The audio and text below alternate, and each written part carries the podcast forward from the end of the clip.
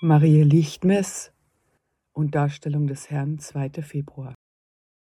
Was wird eigentlich heute genau gefeiert? Marie Lichtmess oder die Darstellung des kleinen Jesus im Tempel? Die bis in die 1960er Jahre gebrauchte Bezeichnung Marie Lichtmess für das seinerzeit noch zum Weihnachtsfestkreis gehörige Fest geht auf eine Lichterprozession in Rom im 5. Jahrhundert zurück die eine heidnische Sühneprozession verdrängen sollte. Sie erinnert an das Wort des greisen Simeon, der das Kind Mariens, ein Licht, das die Heiden erleuchtet und Herrlichkeit für sein Volk Israel genannt hat. Die Wurzeln des Festes reichen jedoch weit zurück in die Tradition des Volkes Israel im Alten Testament. Bei Lukas 2, Vers 22 bis 40 schildert der Evangelist ausführlich, was sich bei der Darstellung Jesu im Tempel und bei der Begegnung mit dem greisen Simeon und der Prophetin Hannah abspielte.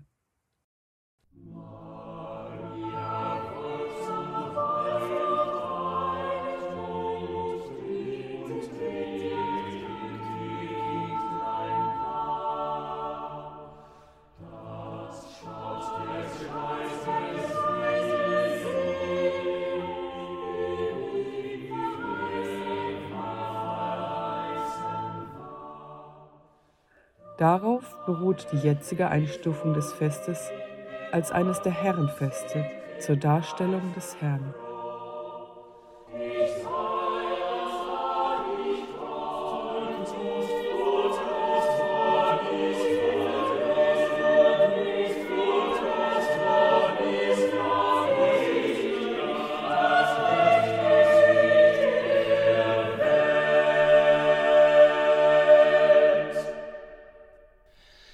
Christentum wurde das Fest etwa um 450 in Jerusalem und um 650 in Rom eingeführt. Da als Ausgangspunkt nicht immer der 25. Dezember, sondern auch der 6. Januar galt, wurde in manchen Gegenden nicht am 2., sondern am 14. Februar gefeiert. Dies ist wiederum der Ursprung des Valentinstages.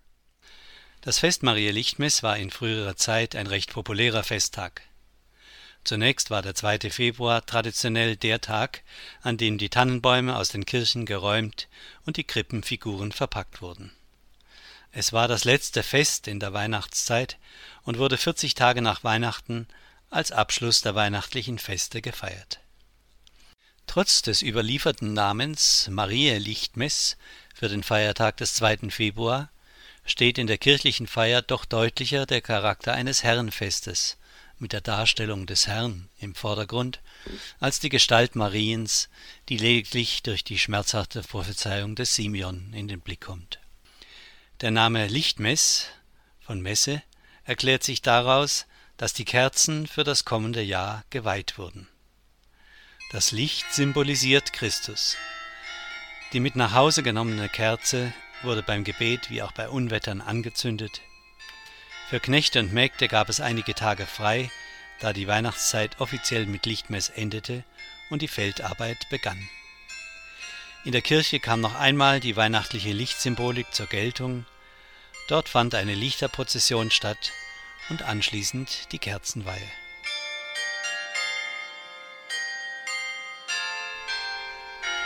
Auch in der heutigen liturgischen Ordnung wird nach dem bereits zurückliegenden Ende der Weihnachtszeit mit diesem Fest noch einmal der Bogen zurückgeschlagen zum Fest der Erscheinung des Herrn, bei dem die Ankunft Christi als Licht der Welt, als der wahre Morgenstern der Geschichte gefeiert wurde.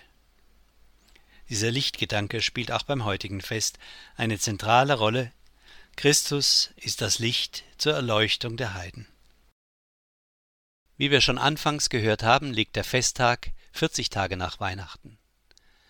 Er wird festgelegt durch die alte mosaische Regel, dass ein Kind spätestens 40 Tage nach der Geburt zum Tempel zu bringen sei.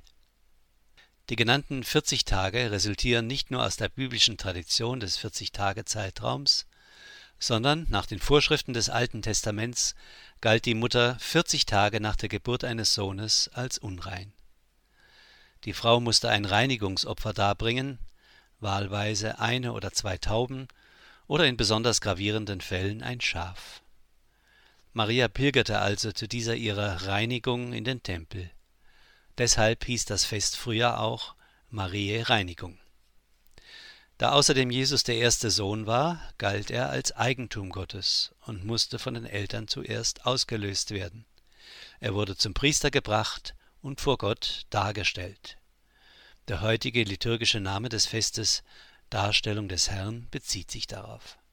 Als die Eltern Jesu zur Erfüllung des Gebots in den Tempel kamen, begegneten sie dem betagten Simeon und der Prophetin Hannah, die erkannten, dass Jesus kein gewöhnliches Kind ist und ihn als den Erlöser Israels priesen.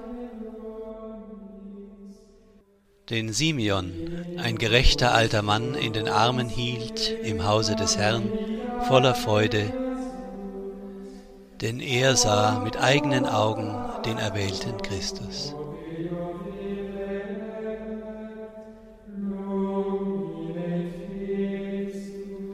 In der Ostkirche wurde der Tag zu einem Fest der Begegnung des Herrn. Der Messias kommt in seinen Tempel und begegnet symbolisch dem Gottesvolk des alten Bundes. Was die ehrwürdigen Scharen der Propheten besangen, erfüllt vom Heiligen Geist, war die Jungfrau Maria, die Mutter Gottes.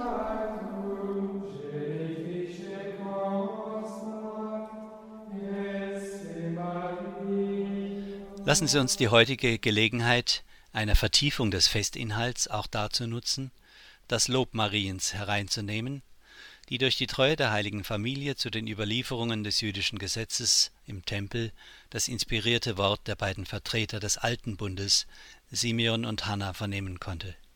Sie sprachen zu allen, die auf die Erlösung Israels warteten, von der Erfüllung der Verheißungen.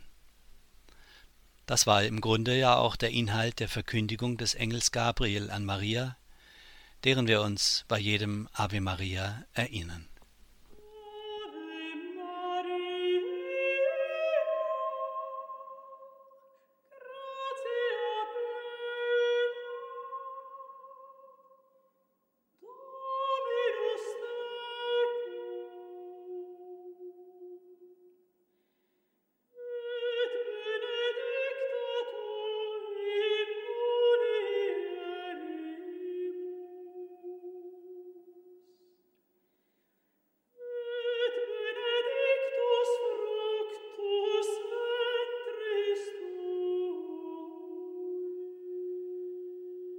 Der biblische Bericht des Lukasevangeliums im zweiten Kapitel ist die Grundlage unseres Festes und die liturgischen Texte beziehen sich auf das Geschehen.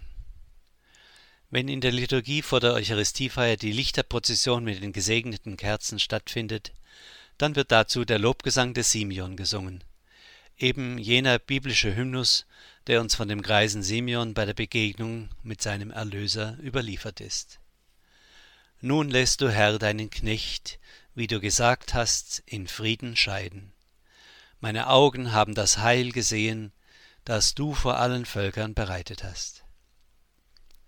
Lateinisch beginnt dieses Kantikum mit den Worten Nunc dimittis.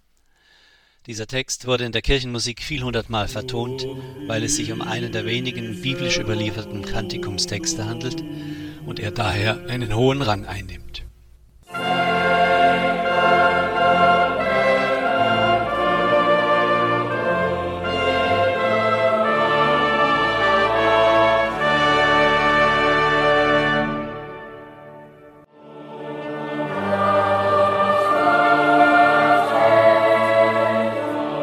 Ist nicht etwas von dem Glanz in dieser Musik zu spüren, von dem im Gebet des Priesters nach der Kerzensegnung die Rede ist?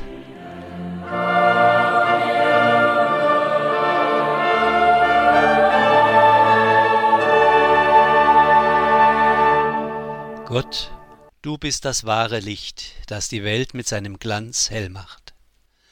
Du hast am heutigen Tag dem greisen Simeon Christus geoffenbart, als das Licht zur Erleuchtung der Heiden.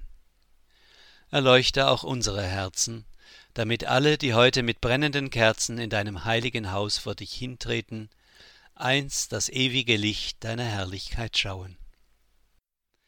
Der in der abendlichen Komplet im Stundengebet der Kirche täglich verwendete Lobgesang des Simeon, jener biblische Hymnus, der uns von dem greisen Propheten bei der Begegnung mit seinem Erlöser überliefert ist, hat hier seinen Ursprung. Der Lobgesang des Simeon hat in der kirchlichen Tradition aber auch noch einen anderen Akzent. Und der liegt auf dem Gedanken des Abschiednehmens. Johann Sebastian Bach vertonte in seiner Kantate Bachwerkeverzeichnis 82 einen Text, der mit den Worten beginnt Ich habe genug. Ist es ein Zufall, dass die expressiven Oboen-Soli in dieser Arie mit ihrem Anfangsmotiv unwillkürlich die Erinnerungen an das Erbarme dich aus der Matthäus-Passion heraufbeschwören? Oder ist dies der musikalische Ausdruck dafür, dass Simeon nicht nur die Ankunft des Erlösers preist, sondern auch der Gottesmutter Maria weissagt, dir aber wird ein Schwert durch die Seele dringen?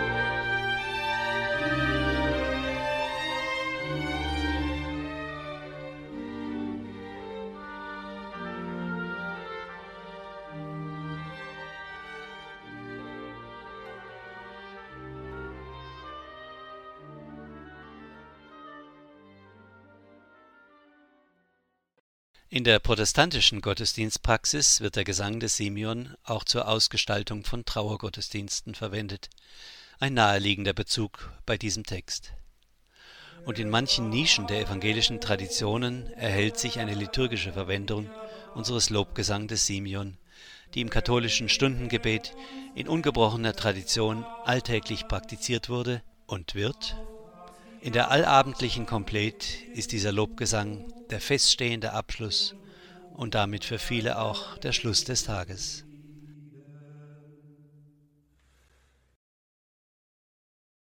Die Gottesmutter Maria, verehrte Zuhörer, steht heute vor unserem geistigen Auge schon ein wenig als die Schmerzensmutter im Hinblick auf die Weissagung des Simeon.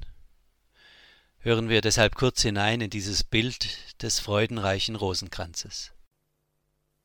Jesus, den du, o Jungfrau, im Tempel aufgeopfert hast. Der Priester nimmt das Kind auf seine Arme und bringt es Gott dar. Simeon verkündet seine Bedeutung zur Erleuchtung der Heiden.